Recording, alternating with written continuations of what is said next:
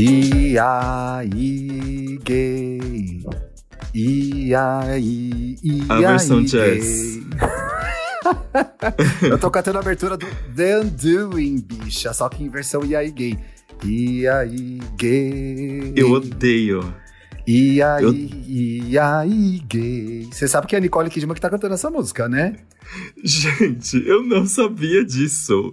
Eu vou parar pra prestar atenção, porque a- eu acho a abertura tão chata que sempre que começa, ou eu pulo ou eu fico no celular. Então a próxima, no próximo episódio eu vou prestar atenção pra ver como é a performance de Nicole Kidman cantando. O Felipe achou muito brega. Eu tava conversando com ele esses dias. eu, Eu achei confiada a Nicole, entendeu? Porque a Nicole, a gente sente um impacto, né, Nicole? Ela cantava no Moulin Rouge. Que ela é o canta, famo- né? né? É, é, que é o famoso Oscar roubado da Nicole Kidman, né? Ela não levou por Moulin Rouge.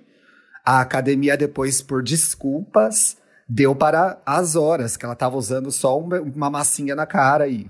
Beleza, Uhum. tava de Virginia Woolf. Ela tá bem, mas no Moulin Rouge, ela está arrebentando. E aí, quando começa The Undoing, que tá lá, Start shining bright above you. Falei, olha que confiada. Você entendeu a abertura? Aquela menina é ela? Qual que foi a percepção Eu- que você teve da abertura? Pois é, então, eu não consigo gostar da abertura porque eu não, te- eu não consigo sentir uma relação da abertura com o resto da série. Quem é aquela criancinha? E por que um monte de efeito cafona? Parece que eu tô assistindo um comercial de plano de saúde. Olha, gente, a gente tá falando de The Undoing, que é a série, nova série da HBO, tá no quarto episódio essa semana, estrelada por Nicole Kidman e Hugh Grant, e participação de Donald Sutherland, esse gigante da atuação. Sim. A abertura tem uma menina ruivinha que eu acho. Isso, inclusive, conversando com, com o Fê. O Felipe. É, a gente teve a percepção, e eu acho que agora vai cair uma ficha pra você, de que aquele é um mundo dos sonhos que ela vive e que, se começa, que, começa a se desfazer no, já no primeiro episódio, né? Porque eu acho que o, o The Undoing é tipo assim, não dá pra desfazer. Não dá pra desfazer o que tá acontecendo aqui, né? Ou, ou, ou E como você se estivesse o quarto episódio né? teve. O quarto episódio teve um insert do título. Eu achei tão engraçado. Tipo, ah, mas você Eu desfez. que- Eu, aham. É, eu acho que ela fala, you cannot undo this, né? É. Não dá. Como que é a Ai. história da série, Bi? Por que a gente tá falando dessa Gente. série? Porque a gente achou babado? Então, senti, ah, porque a gente achou babado. aqueles, mas não, mas a gente, a gente. Vocês sentiram falta? Fazia tempo que a gente não fazia um programa sobre uma coisa que a gente tá vendo com um grande assunto. Por isso que a gente tá deixa eu falando fazer de só Undoing. uma. É, deixa eu só fazer uma, uma correção, porque eu viajei no The Undoing e eu acho que eu caí num falso, cogna- co- falso cognato, gente. Porque undoing quer dizer ruína, destruição em inglês. Então é o que a gente vai ver essa personagem enfrentar. Explica aí como é a série, gay. Ah, entendi. Nós. É, Não custa olhar no ocupamos- dicionário, né? Em vez de falar da- de orelhada. Pronto, gente. Fiz meu trabalho como Ah, jornalista. mas vai que é um Desculpa, trocadilho. pessoal. Mas vai que é um trocadilho. É, é, pode ser. Mas não tomem meu Vamos lá. diploma. Já me recuperei aqui. The Undoing, nova série da HBO, é, baseado num livro escrito por David E. Keeley, que também é quem escreveu Big Little Lies, dirigido por Suzanne Bayer, que dirigiu Bird Box, e acompanhamos a vida de Grace Fraser, interpretada por Nicole Kidman, que ela é Ô, uma bicha, psicóloga... rapidinho. A Suzane dirige todos? Acho que não Até dirige agora ela- todos, né? Até agora ela dirigiu todos. Ah, eu não reparei, porque eu tenho, eu olho sempre o crédito, eu reparei que era uma mulher que estava dirigindo os episódios. Legal que ela dirigiu todos. É, O No David IMDB Key- diz que ela dirigiu seis, é, e Ah, até agora então- tem quatro. Foram quatro. O David Keeley não é o que escreveu o livro, ele escreveu o roteiro, né? Ah, perdão. Olha, Inclusive, eu vi eu- num site renomado de notícias sobre cultura pop. Olha, tomou um, tomou um tombo. E eu amo a curiosidade que o David Keeley é marido da Michelle Pfeiffer, né? Miau. É sério? É, a melhor mulher gato de Gente. todas, gente. Com certeza. A gente parado. queria- Não, mas a a, gente- Halle Berry. Brincadeira. Ah, eu ia dizer, a gente queria muito que a Hale Berry tivesse dado, dado certo como mulher gato. Inclusive, eu tava na faculdade essa época. E fui ver esse filme no cinema, deu muito errado, né? Deu muito errado, não deu certo então, não. é, eu acho que ela foi, ela foi mal assessorada. Eu acho que o que faz o Mulher Gato ser ruim não é ela, e sim todo o resto. Ah, não, não é, ela é uma excelente atriz. Mas o filme é, o filme é ruim, né? É, bem O filme é, eu não sei nem quem dirigiu, se era bom ou não. Mas o filme não deu certo. Mas enfim, voltando aí pra série, tem a história da Grace. Como que chama o marido dela? Jonathan, né? Jonathan. Jonathan e Grace. Grace é uma psicóloga renomadíssima e Jonathan é um, um oncologista. Também renomadíssimo. Eles são a tipo é, classe A mais entre os nova-iorquinos, né? Gente muito rica, Isso. muito renomada. É, tem que tomar um pouco de, de cuidado na hora de narrar, na hora de falar o que acontece, porque é, eu vou fazer de um jeito bem assim, pra instigar, mas sem entregar tanto. É, Eu quero só Vamos ver lá. isso aí. Se isso Temos dar essa certo. família que é riquíssima, porque é uma série sobre ricos em Nova York, polêmicas da riqueza em Nova York. É um Gossip Girl, brincadeira, é um Gossip Girl com crimes. É, e aí, Eu gosto, eu gosto de girl vida adulta. É, e a Grace é aquela mãe que, que é participativa, então ela participa do comitê é, de festa, de organização das coisas da escola, e eles Sim. estão organizando o próximo baile de. Como é que fala? De quando você doa o dinheiro? Elas estão organizando um donation ball lá. E Pra aí, ganhar fundos, leiloar coisas. E aí o que acontece? Elas são surpreendidas com uma mãe nova que tem um filho que entrou com bolsa, por bolsa. o que acontece? O filho da Grace do Jonathan, Grace Nicole Kidman, Jonathan Hugh Grant, um excelente ator também, estuda nessa escola particular muito rica e chique. E aí ela conhece nesse comitê uma mãe que é mãe desse menino, que é um menino bolsista. Isso. E aí, já, primeiro que rola todo aquele bafo, né, da, das mães ricas, de que, ah, é a, é a família bolsista, né? Então, Sim. coitada da menina. E é uma mulher muito jovem, muito sexy, muito sedutora, né? Com os peitão Sim. pra jogo e tal. Bota os peitão pra. a- Ela amamenta, né? Ela- Aliás, é uma, é uma cena muito engraçada, porque você. Sabe quando a, a, a Silvia. A Silvia é a mãe fofoqueira, que é interpretada pela Li- Lily Rabe, que a gente conhece do American Horror Story. Que Sim, no, gente, no Asylum. Silvia é a bruxa Steve Nicks do Colven. Silvia Isso, é a bruxa e a Steve Nicks freira- do Colven. E a freira possuída do Asylum. Exato. Ela falou assim que a Lena tava numa posição meio passiva-agressiva quando ela vai amamentar o bebê, né? Porque ela bota o peito pra jogo ali e ela fica encarando, assim, meio que caçando as reações. Eu achei isso muito engraçado.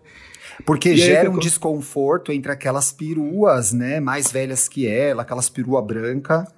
Que são Isso. todas, é, mantêm a intimidade, são todas é, polidas, protocolares, muito muito educadas, no sentido mais é, formal da, da palavra.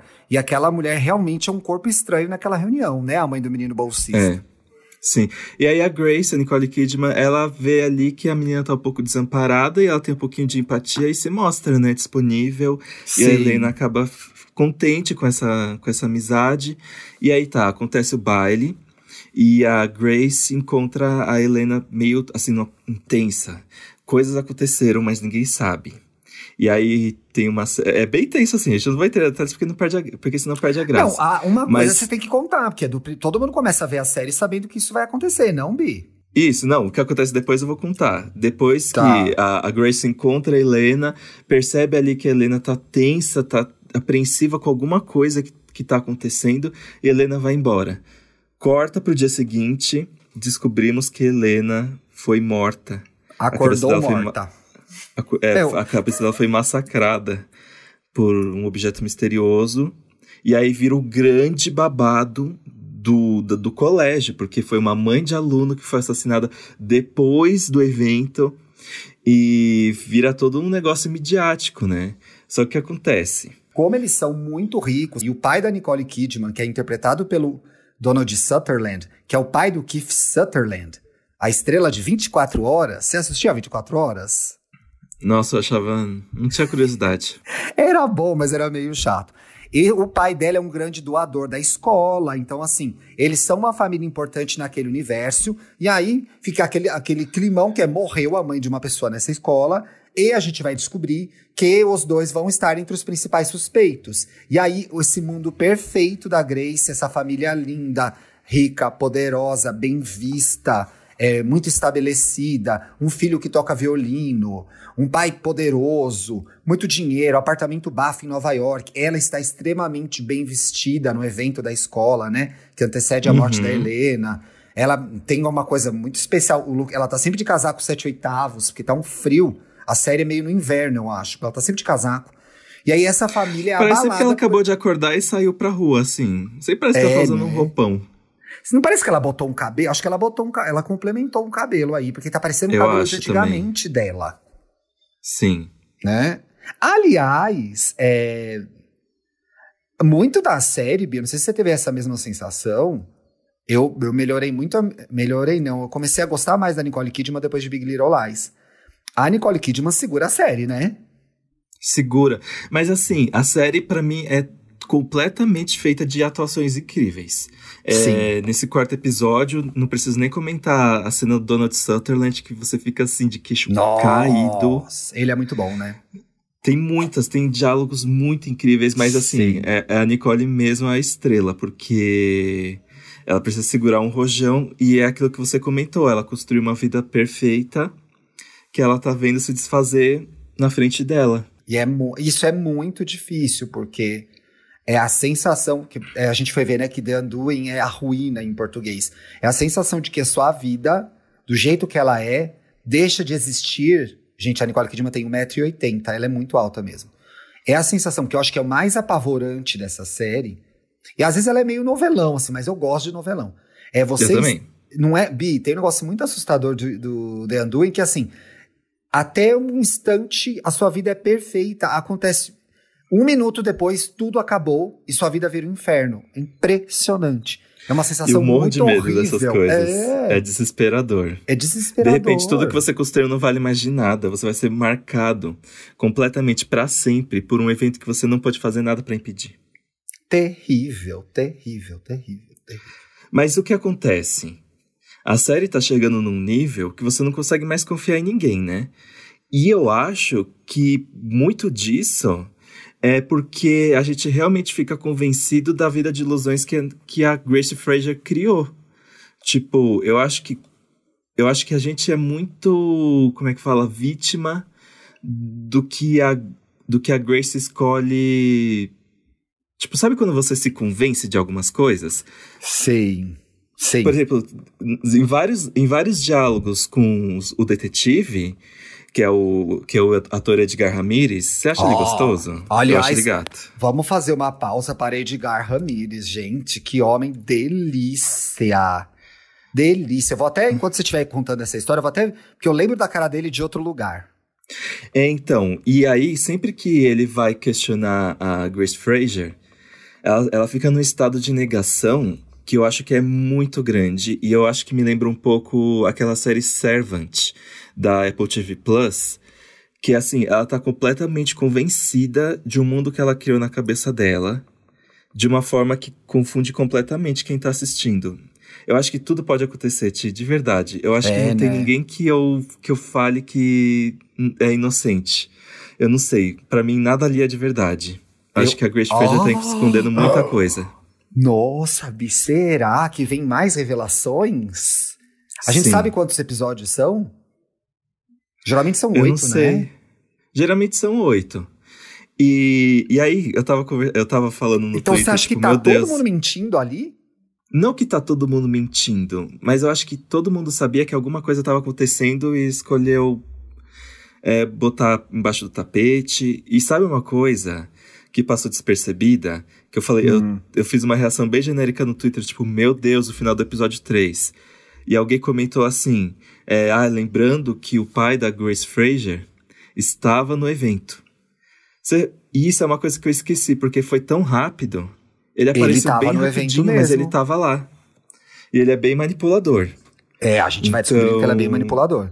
Eu tenho meu, eu tenho a minha cara virada pra amiga advogada, mas estamos acompanhando os desdobramentos. Ali eu acho que tem coisa ali. Sim. Acho que eu tem acho que a coisa gente ali. chegou num. A gente chegou num estado do. Eu acho que a série tá muito querendo que a gente ache que o.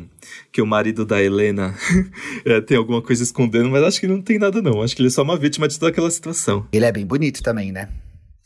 Então, mas Ele é ele, bem eu sinto que ele tá mais ele tá mais abalado do que, enfim, gente, a gente vai começar a falar das coisas que Inclusive, gente, não fique irritado porque nada disso é spoiler. A gente tá realmente só fazendo suposições porque não dá pra saber ainda o que, que vai acontecer.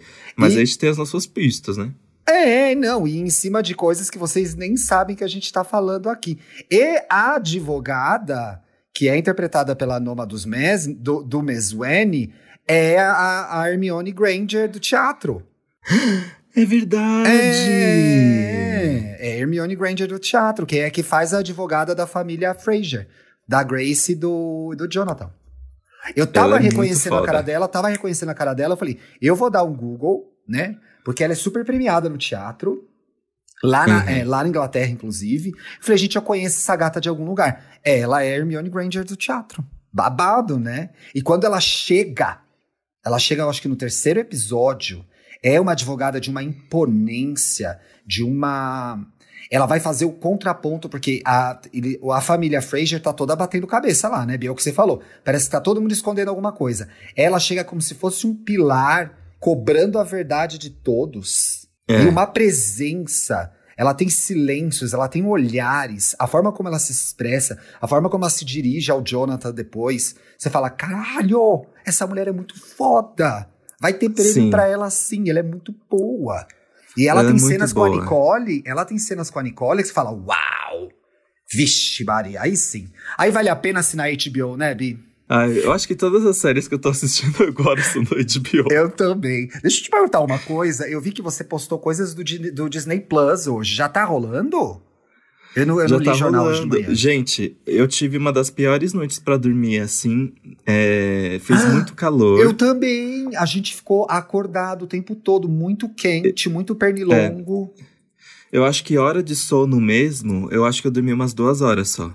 Muito pernilongo, Ti, verdade. Aqui É, também. o veneno não funcionava e eu não posso pesar a mão no veneno aqui porque eu tenho muita planta no quarto. Mata as então, so- plantinhas. Só, não, só me restou agonizar. E aí eu tava. aí, aí- eu tava na- nas redes sociais, né? Lá pelas uma hora da manhã, eu vi, saiu o Disney Plus. Aí eu, ah, então tá bom, né? Vou assinar. Aí eu vi que tinha Hannah Montana, aí eu botei o primeiro episódio de Hannah Montana, dormi, que foi uma delícia, gente, porque Hannah Montana me levou no, pra um lugar onde, sei lá, eu saía do clube do Corinthians depois de um dia inteiro na piscina, e aí eu botava no, no Disney Channel pra assistir um novo episódio, deitadinho You no got meu the sofá. best of both worlds. Aí me, me trouxe pra esse lugar e eu dormi gostosinho, mas logo depois eu acordei. Então, Bi, mas assim, polêmicas. Hannah Montana, Hannah Montana é uma refação da Lizzie McGuire, né? A Disney foi muito preguiçosa. é. Até, os até a tipo- peruquinha loira era igual, gente. É, isso é, viu? A, a peruquinha Olha, loira no primeiro que- episódio era igual. É. Era a mesma. Eles tinham um formatinho muito parecido. Eu tô vendo que tem Black King. Tem Black King. Oh, Assiste, é muito bom. Ai, muito, mas eu, muito, muito bom. eu tô aqui passando o cursor no teste grátis. Hum. Ué, uma semana? A Bi, mas depois se renova automaticamente, a gente nunca cancela e já vai mais um dinheiro em plataforma de streaming. Eu tava fazendo os cálculos com a minha irmã, eu já tô gastando mais de os 150 reais de streaming. É. Você tá contando ainda a plataforma de áudio, bababá, tamo tudo fodida. Ô, Bi, mas eu tô vendo muito desenho. Não tem um filme bom? Ah, é, ué, tem todos da Marvel, aqueles, né? Tem, Ah, então. tem Vou repetir minha louca. pergunta. Não tem um filme bom? Não, né? Ah, gente, Disney é coisa da, pra família, né? Disney é coisa pra família, filme. Tá bom, eu vou segurar um pouco a onda desse aqui e vamos ver se eu entro. Não vou, não vou no desespero, não, viu? Vou esperar a- me dar mais vontade, aí eu vou ver se eu assino ou não. Vou bem de Ah, eu quero assistir High School Musical, The Musical, The Series. Qual que é esse? É o seriado do High School Musical? É, que ele é meio The Office, sabe? E eu achei, eu achei muito legal porque ele é meio metalinguagem, assim, porque são alunos que estudaram, né, que estudam na escola onde High School Musical foi gravado. Ai, que Então, curioso! É, então eles são todos muito fãs de High School Musical, e aí eles querem fazer um musical em homenagem ao High School Musical, reencenando o filme. Mas, ah, mas enfim, gente, eu acho que como a gente não pode soltar muita coisa, é isso que a gente pode falar de The, Undoing. Mas a gente aproveitou essa coisa sobre segredos, porque eu realmente caí de cabeça no The Undoing. Eu, assisti os três episódios no sábado, e aí depois Uhum. no domingo assisti o quarto assim que saiu. Então a gente veio pra falar um pouco sobre segredos. Porque todo mundo tem segredos, né? Eu, Eu acho não. que todo mundo. Eu acho que todo mundo faz um pouco disso da que a Grace Fraser faz. Que existe a vida que você vai mostrar pros outros e o que tá realmente ali acontecendo quando ninguém tá olhando. Hum. Eu acho que todo mundo faz isso. E, ah, e sabe, e eu, eu adoro, tipo, quando eu era pequeno, sempre tinha os meus pais que me arrastavam pro, sei lá, pro almoço, pro jantar do, dos amigos ricos e não sei o quê. Sim. Aí todo mundo era muito feliz, eu ficava assim, será que é tudo assim? Desde criança, Jabe? Ai, tia, que eu sou muito observador. Nossa, que fofoqueirona. O que, que, você ia me perguntar? Eu, consigo, eu conseguia catar umas coisas muito no ar, assim. Tipo, eu conseguia catar é, meus pais, quando eles estavam se desentendendo. A minha irmã também era assim. Duas, e... duas fofoqueirinhas. Duas fofoqueiras. é, gente, mais um programa pra ficar falando sobre fofocas, né? Mas, por exemplo, eu tenho um amigo meu que eu até já recomendei ele naquele programa que ele estava falando sobre estilo e tudo mais, que é o Matheus Moser. Que esses dias ele tava falando para mim, tipo... Ai, sabe o que eu acho estranho de você? Eu acho que você é uma pessoa muito misteriosa, porque sempre que eu pergunto sobre a sua vida, parece que não tem nada acontecendo, e eu acho que não é assim, não sei o quê. Aí eu fiquei pensando, será que eu faço muito mistério sobre a minha vida, gente? Ou será que a gente só tá mostrando demais mesmo? Porque, por exemplo, talvez as pessoas tenham essa ideia de que a minha vida é misteriosa, porque eu não mostro a minha rotina com tanta. com tantos detalhes nas redes sociais, sabe? O que, que você é, Bi, não, eu acho que assim, acho que a gente tem que separar aí a história da privacidade e do mistério. Uhum. Eu acho importante, acho que a gente vive uma era em que a privacidade está sendo muito questionada, que o conceito de privacidade está muito elástico, né? Nunca se viu tanto a vida dos outros, nunca se mostrou tanto a própria vida, né? E aí isso é. é uma questão diária, acho que não só pra gente, mas como para as pessoas que nos ouvem, a qualquer pessoa que tenha um perfil nas redes sociais. A menos que seja aquela pessoa fantasma, né, que tem um perfil e nunca usa, todo mundo em algum momento se questiona: devo mostrar isso? Devo expor essa ideia? Devo mostrar essa parte da minha casa? Devo mostrar essa viagem? Devo mostrar essa comida? Então acho que quando você fala de misterioso, eu levo para a privacidade, tá? Num ponto. No outro ponto, tem a ver também, parece para mim, quando se fala de misterioso, vai para aquele lugar do tá escondendo alguma coisa. É isso que você quer dizer? Que todo mundo tá escondendo ah, alguma coisa? Sim. Pode Porque ser. Porque você é desconfiado. Vezes... Eu sou bem desconfiado. É. Eu não acho que tá todo mundo escondendo alguma coisa. Eu acho que a gente tem coisas que são nossas. Peraí, passou nossa, gente. Passou o Lewis Hamilton aqui agora Parabéns, sete vezes campeão da Fórmula 1. Arrasou! Eu acho que todo mundo tem os seus segredinhos, assim como os personagens de The Undoing. Agora, existem segredos muito sérios ali. Eu não acho que todo mundo tenha essa, essa quantidade de corpos guardados no armário, assim. Eu não tenho um segredo muito bizarro guarda, que eu tenho. Ai, deixa é. pra lá. Ai, por que a gente pensou nesse tema, né? a gente não, você. Fui eu. Por exemplo, responde sim ou não. Existe alguma coisa que você poderia ser preso? Brincadeira. não, coisas que envolvem polícia não, tô de boa.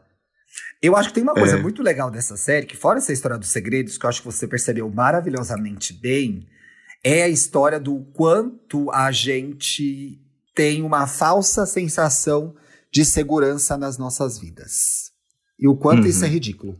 A gente acha que realmente a gente eh, trabalha, a gente se cerca das pessoas que a gente ama, a gente conquista coisas e a gente acredita muito que essas coisas nos vão dar segurança e estabilidade para todo sempre.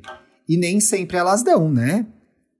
Às é. vezes elas acabam em um segundo. Então eu não quero ser trágico, talvez eu esteja sendo um pouco trágico, mas muitas vezes coisas para as quais a gente dá muito valor está. Gente, isso na devida proporção, né?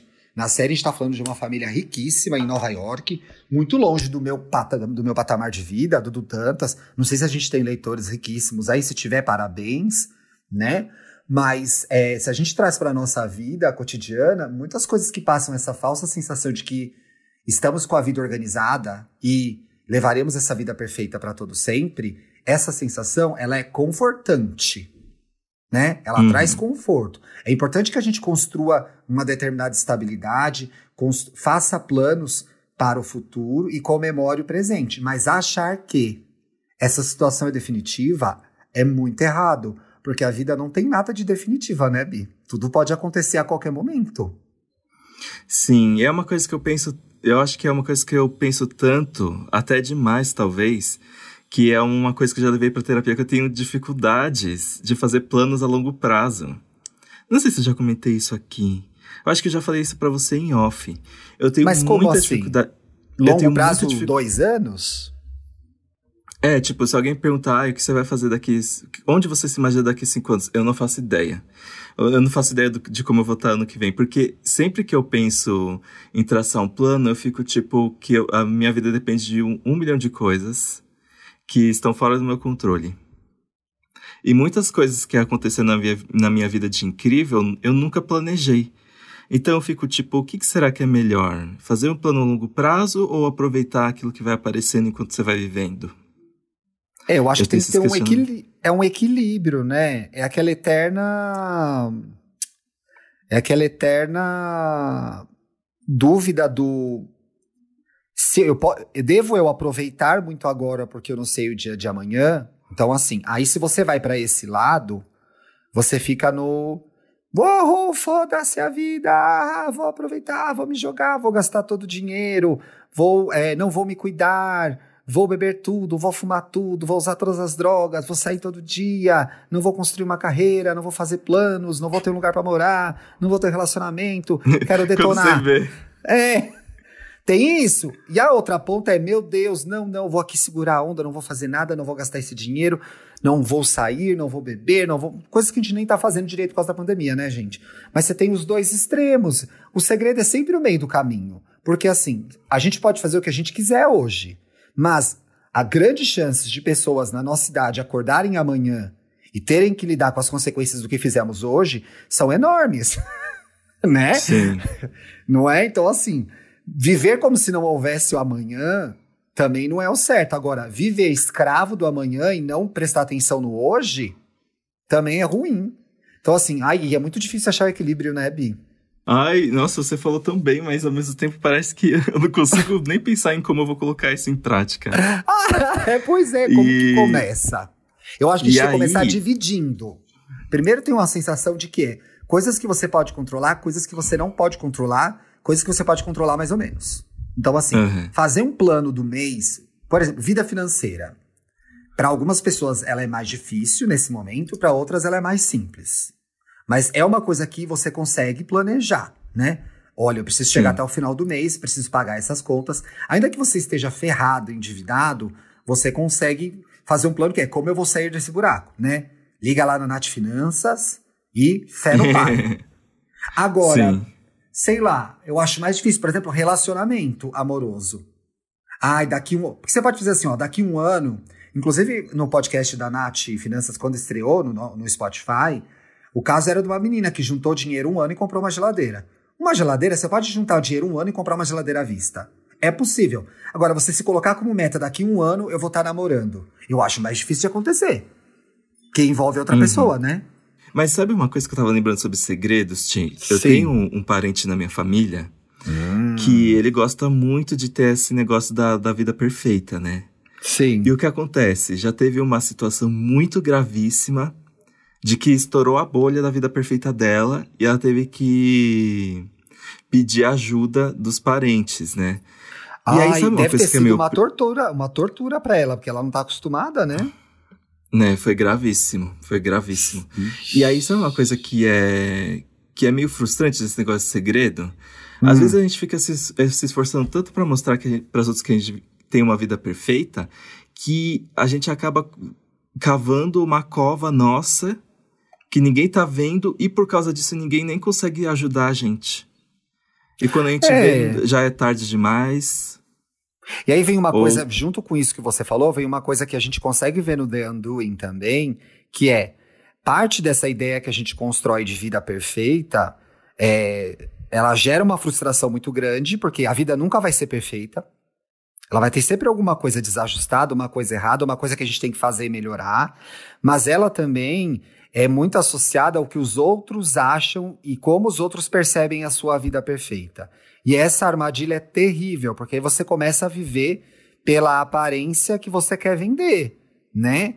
E as redes sociais pioram muito isso. Então é como eu, obviamente, todo mundo está com algum filtro no sentido subjetivo da palavra, nas redes sociais. Ninguém é 100% o que é nas redes sociais. A gente não é 100% o que é em espaços sociais, entendeu? No trabalho, a gente não é o que a gente é em casa, o que a gente é na casa da mãe, o que a gente é com boy. Então, todo mundo tem é, personas, filtros que usam em situações. Nas redes sociais também, né? Tá cheio de gente engraçada nas redes sociais que ao vivo é um saco, né? Ou é uma pessoa extremamente tímida e que nas redes sociais se solta e fica à vontade.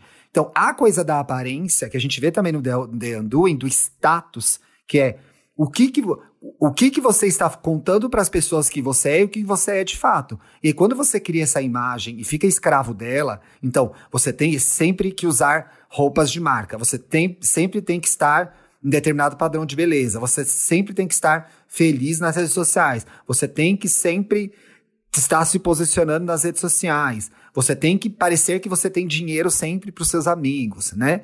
Isso é terrível, porque você nunca é, as pessoas nunca sabem como você tá de verdade. E aí tem a ver com o que você falou, que é ninguém. Isso fecha você, né? E é, fecha você do mundo, impede que as pessoas percebam que você precisa de uma mão ali, né? Às vezes é melhor falar, ó, oh, fulano, minha vida é uma porcaria, me ajuda aqui, né? E numa dessas você uhum. sai dessa porcaria, não é mesmo?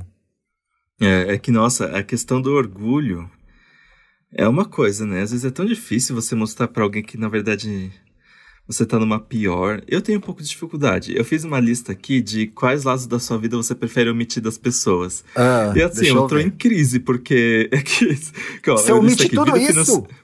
Ninguém vida sabe de nada da sua vida, então. Não falo muito sobre isso. Crises não pessoais, muito menos. Vida amorosa, também não. É o, não. Eu acho que vida amorosa é o que eu mais, é o que eu menos não É o que falo. você menos fala. Não, vida é amorosa. Menos... Você não fala de vida amorosa. E, e vida profissional é o que eu mais falo, né, gente? Que eu acho que é o que tá mais dando certo. Então eu acho, gente, descobrindo, fazendo essa própria lista, eu descobri que eu estou mostrando um recorte de mim mesmo. Porque eu só tô mostrando o que tá dando certo, que é o meu trabalho. Mas assim, todo o resto está completamente errado, por isso você não fala sobre isso, ou você acha que isso não é da conta de ninguém? É, então, Pode achar que não é da conta de ninguém. Eu acho que é isso. Eu acho ah. que não é da conta de ninguém, sabia? Porque fica assim, ah, tá, eu, vou, é. eu, vou, ficar falando sobre é, uma crise que eu tive e uma bad que eu entrei. E a pessoa vai fazer o que com isso? Às vezes ela vai, vai te ajudar, ué. Você é muito autossuficiente também. Ó, diferente de você, eu falo sobre esses assuntos com várias pessoas, mas olha que curioso, com pessoas diferentes. Então, eu sei quais são os, os, meus amigos, quais são as pessoas com as quais eu posso conversar sobre minha vida financeira, sobre crises pessoais, vida amorosa, vida profissional.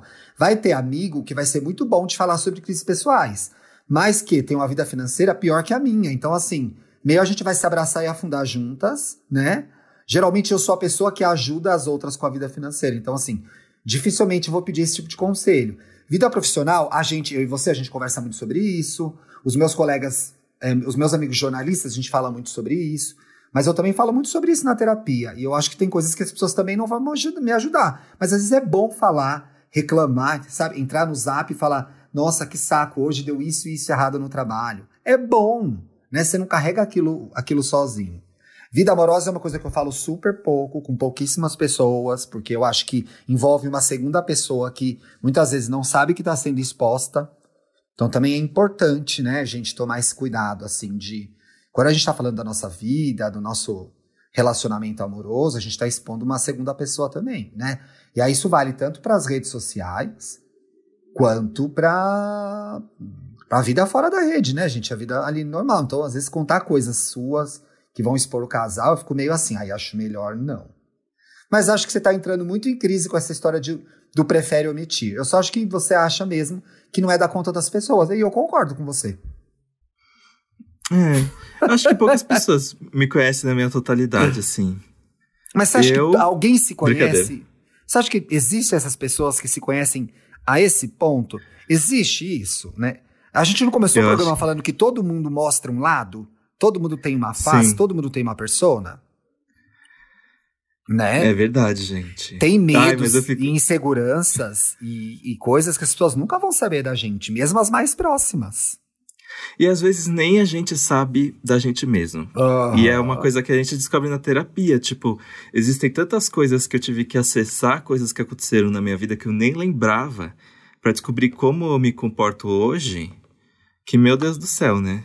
Sim. E olha que coisa curiosa que eu descobri sobre o The Undoing agora, né? Que é muito a jornada dessa. Ela é, a Grace Fraser, que é interpretada pela Nicole, ela é, ela é psicanalista, então ela vive de ouvir a intimidade das pessoas. A gente vê, inclusive, algumas sessões dela atendendo, né? Tem até umas gays brigando, que eu amo. Não tem? Os pacientes que é um casal gay brigando ali. E aí, é, é, eu tava vendo aqui numa reportagem que ela é apaixonada pela psicologia, Nicole Kidman. Eu não sabia. E o pai dela era um, um psicólogo muito respeitado, Anthony Kidman, que morreu em 2014. Então, por isso, ela é uma das produtoras da série, né? Por isso que para ela essa série é tão importante, essa discussão é tão importante. E olha só, a gente acabou caindo nessa, nesse rolê da psicologia aqui, né? E uhum. diz aqui na matéria que cada detalhe da aparência da Grace das roupas, de como tiver o, como tá o cabelo dela na série, pode mostrar o que se passa na cabeça dela. Eu não sabia Olha. disso, Bi. Vamos prestar atenção daqui para frente agora, né? Sim, gente. Porque eu acho que a gente manifesta também como a gente está se sentindo, como a gente está, é, se a gente está bem ou mal, na forma de aparência, né? Nos tweets que às vezes um amigo tá fazendo mais derrubado, você fala, puta, olha, fulano tá malzão de novo, né? Ou abrir uma câmera, você vê aquele colega de trabalho tudo fodido, num ou date, repente com a cabeça vê, puta, a pessoa não tá num dia legal hoje. A gente manifesta essas, esses desejos mais internos, que às vezes a gente pode nem falar sobre eles. Mas para uma pessoa mais atenta, ou por um profissional, como um psicólogo, eles se evidenciam nos mínimos detalhes. Então, às vezes também a gente acha que está segurando muita onda e ninguém está catando o nosso rolê, tá todo mundo entendendo que a gente está na pior. Então, assim, às vezes um pouco de preguiça de fingir que tá tudo bem, entendeu? O certo é. mesmo é dizer que não tá nada bem. E se você não tá se sentindo bem, você precisa contar para as pessoas próximas a você que você não está se sentindo bem, porque é assim que a gente é ajudado, né? Então, nessa hora não é bom ter. Em, em, em termos de saúde mental, essa hora não é bom ter segredo, gente. Nessa hora tem que expressar, verbalizar. Qualquer matéria de Setembro Amarelo, qualquer site de Setembro Amarelo vai dizer isso. Expresse o que você está sentindo, as pessoas precisam saber. Não sofra calado, não sofra sozinho. Isso. Bicha, sabe? Olha, mas essa série permitiu a gente falar de diversas coisas, né? Pois é, a gente fica assim, ah, é uma série de rico, a gente se distancia, mas quando a gente vai ver, sabe? Eu fiquei Tem com uma dúvida aqui agora. Porque ó, o que, hum. que, a gente fez? A gente fez a mesma coisa que a gente fez com o We Are Who We Are. Gravamos o programa na metade da série. Quando a série acabar, a gente tem que voltar a falar, pra, falar desse assunto, né? Hum, é verdade. É bom ter um comebackzinho pra gente comentar. Pode até ser parte de um programa, né? Vai ter um outro tema. Aí, ó, comentamos o final de The Undoing. Vamos ver, gente, se vem aí ou não. Porque também, se for uma porcaria, não vamos gastar o nosso programa com isso, né? Eu acho que não vai ser. Tô com expectativa de que vai ser bom. É, vai ser bom, com certeza. Eu acho que vai ser. Eu também. Acho que vai ser babado, viado. Vamos para os comentários? Vamos. Rafa, Rafa comentou uma ideia de pauta. Devido a falas de certos youtubers feita recentemente, Oxi. que tal um EA gay sobre fetichização e objetificação do homem negro gay? Precisamos, é. porque. E a gente precisa trazer os convidados que precisam falar sobre isso, porque é uma coisa muito comum. E é, é assim, uma coisa, é uma coisa que. É. Quando você reúne várias gays brancas, com certeza sai algum comentário. É uma discussão que precisa ser muito mais aberta mesmo. Exatamente, a gente quer trazer para o programa sim. Precisamos falar sobre isso. E foi bastante infeliz o vídeo do Gustavo Rocha. Não vamos falar o nome de quem fez o vídeo, hein, gente? Vamos lá. É, Igor... Igor Ferrão. Que programa, alea... que programa aleatório, e aí, gay. Falando do nosso último programa que a gente gravou de ressaca, gente. Se você não Era ouviu... Era pra ser aleatório. Era pra ser aleatório. A gente começou com a proposta de assunto muito interessante, aliás, que ainda queremos gravar esse programa, que é sobre gaydar. Gaydar existe, não existe? Queremos falar sobre isso em algum programa, mas aí no meio da ressaca a gente foi lembrando de coisas, foi falando de coisas de porres, de lanches, isso, e a gente se perdeu. Mas aí o Igor tá falando aqui que o programa foi aleatório, óbvio, mas ele diz aqui. Mas nesse episódio do EA Gay, Twitter e Dantas, que são as nossas arrobas lá no Twitter, sigam a gente, lembraram do inferno, onde hoje é a selva. Olha, a Bia, ela veio com a, a atualização. Dizendo aqui, Dantinhas, para ler com a entonação do Thiago. É o Thiago que tá lendo, já sei na minha entonação já. E do Purgatorium Bar, que era de um professor da faculdade de biologia. Só Olha. as trevosas lá. Nossa, Bia, a senhora era muito só trevosa trevosas. mesmo, né? Gente, era dark. Como que a gente te segue nas, nas redes sociais, Bi? Eu sou arroba Dantas no Twitter e arroba apenas Dantas no Instagram. E você? É isso aí. Eu sou arroba luxo e riqueza no Instagram, arroba Twitter, T-H-I, Twitter de Twitter, lá no Twitter. Sigam a gente, sigam as nossas redes não oficiais, arroba EAI Gay Podcast no Twitter, no Instagram e deixem comentários com a hashtag EAI Gay pra gente é, ler no próximo programa, que é sexta-feira, né, Bi? Que a gente vai ter o nosso sextou bem gostosinho. Isso. Nos vemos lá? Nos vemos lá, gente. Até sexta. Beijo, até sexta, pessoal. Beijo.